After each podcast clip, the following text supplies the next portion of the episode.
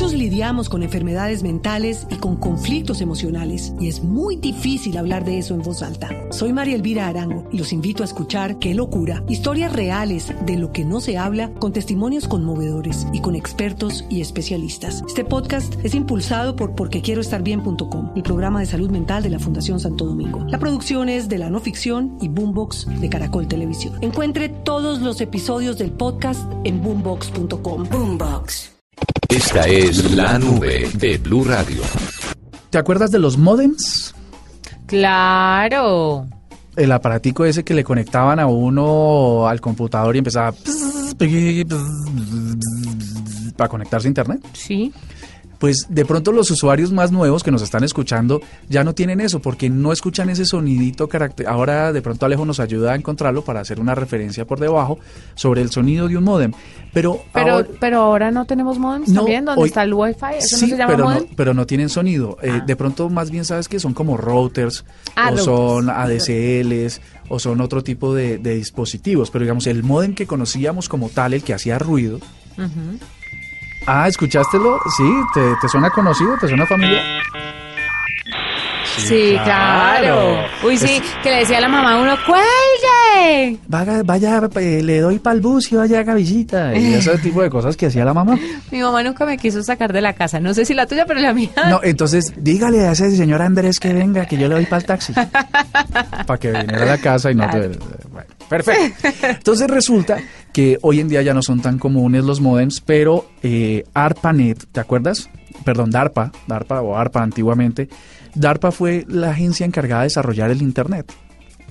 Ah, se creó con un uso militar de conec- interconectar computadoras hace muchos años eh, y así se dio vida a este, a este mundo mágico que hoy sabemos que se llama Internet y lo que hicieron a través de unos modems que hacían el ruido ese que acabamos de escuchar. Ese era la conexión en era la- los protocolos en que si dos computadores se ponían de acuerdo para transferir datos.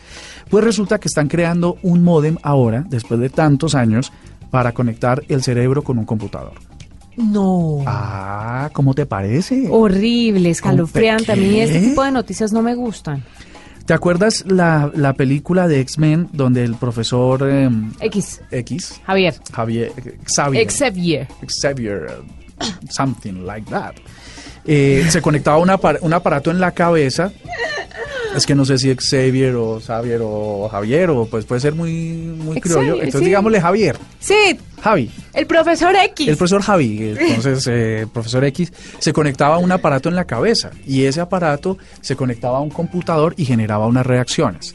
Digamos que eso podría más o menos ser el modem que DARPA está tratando de desarrollar. Sería a través de un implante, un implante que tendrían las personas en su cabeza y que podría decodificar en tiempo real todas las comunicaciones internas del cerebro, de las neuronas y demás, para eh, poder imagínate, en, el- en la cabeza de cada ser humano hay más o menos unos 80 mil millones de neuronas y este modem lo que haría sería escucharlas a todo el tiempo e interpretarlas todo el tiempo y en tiempo real.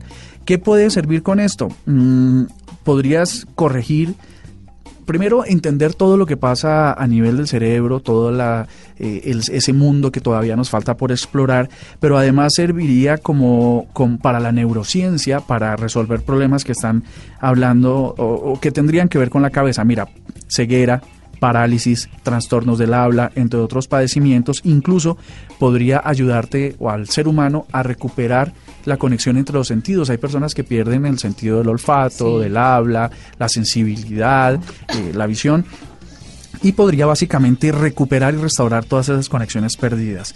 Así que son 65 millones de dólares que DARPA en este momento está tratando de eh, gastarse en que esto sea posible y parece que lo van a lograr muy, muy pronto.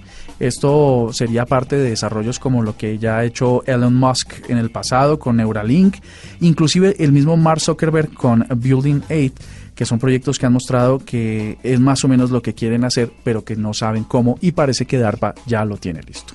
Es interesante, ¿no? Pues imagínate la evolución. Eh, yo creo que a lo que le falta la ciencia, porque hemos investigado cómo llegar a Marte y a lo más lejos eh, del espacio, hemos eh, hecho las cosas, mm, la nanotecnología, hemos hecho cosas que antes eran muy grandes como edificios, caben en la cabeza de un alfiler.